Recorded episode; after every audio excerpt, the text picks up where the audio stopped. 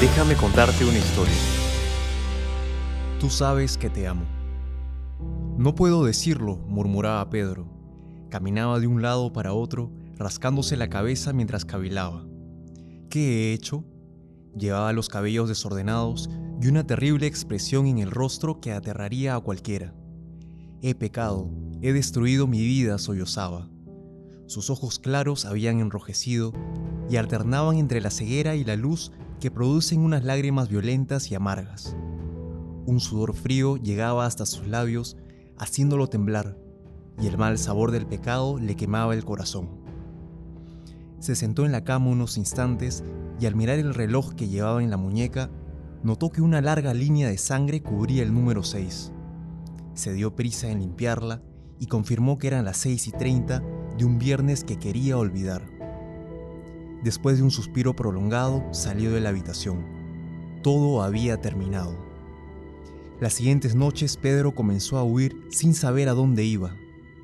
Unos días más tarde fue descubierto y condenado a 20 años de prisión.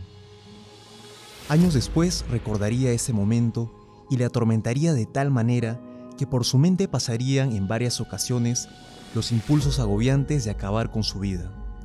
Si solo pudiera volver atrás, si tuviera la oportunidad de cambiar ese pasado. Pero no, nada puedo hacer. Solo esperar que la guillotina caiga sobre mi cabeza y entonces, el fin. 23 años después, lo encontré entre los asistentes a un grupo de fe que yo dirigía.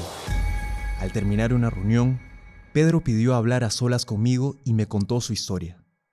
Había asesinado al que durante mucho tiempo abusó de su hermana pequeña. Para Pedro, aquel calvario comenzó un viernes, un viernes de Semana Santa. Después de purgar en prisión años de condena, Pedro había caminado por una calle poco transitada. Había bebido toda la noche. A lo lejos de aquella calle, vio una luz que llamó su atención. Se acercó y entró en aquel lugar. Dentro estaban dos señoras de rodillas ante el Santísimo Sacramento. Pedro pensó en irse, pero sentía que alguien le apretaba el corazón y decidió sentarse. A su lado encontró un folleto, lo cogió e intentó leerlo.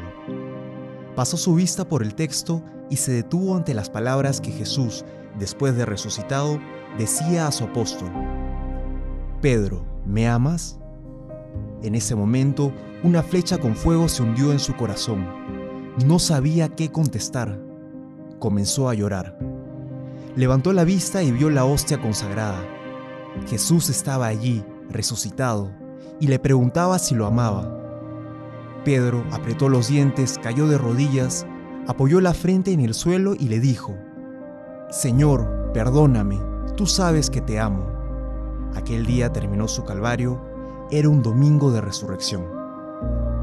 Todos en mayor o menor medida nos alejamos de Jesús con nuestros pecados e indiferencias hemos dejado de mirar la cruz y de confiar en la resurrección. Sin embargo, Jesucristo ha muerto y ha resucitado por nosotros para darnos vida en abundancia. Hoy te invito a que cierres los ojos, guardes silencio un momento, digas tu nombre en lugar del de Pedro y escuches esas palabras de Jesús. ¿Me amas? ¿Qué le responderás? Que Dios te bendiga ahora que escuchas esta reflexión y te acompañe siempre. Y si tu corazón ha sentido algo al escuchar esto, deja que otros también lo sientan. Suscríbete y compártelo.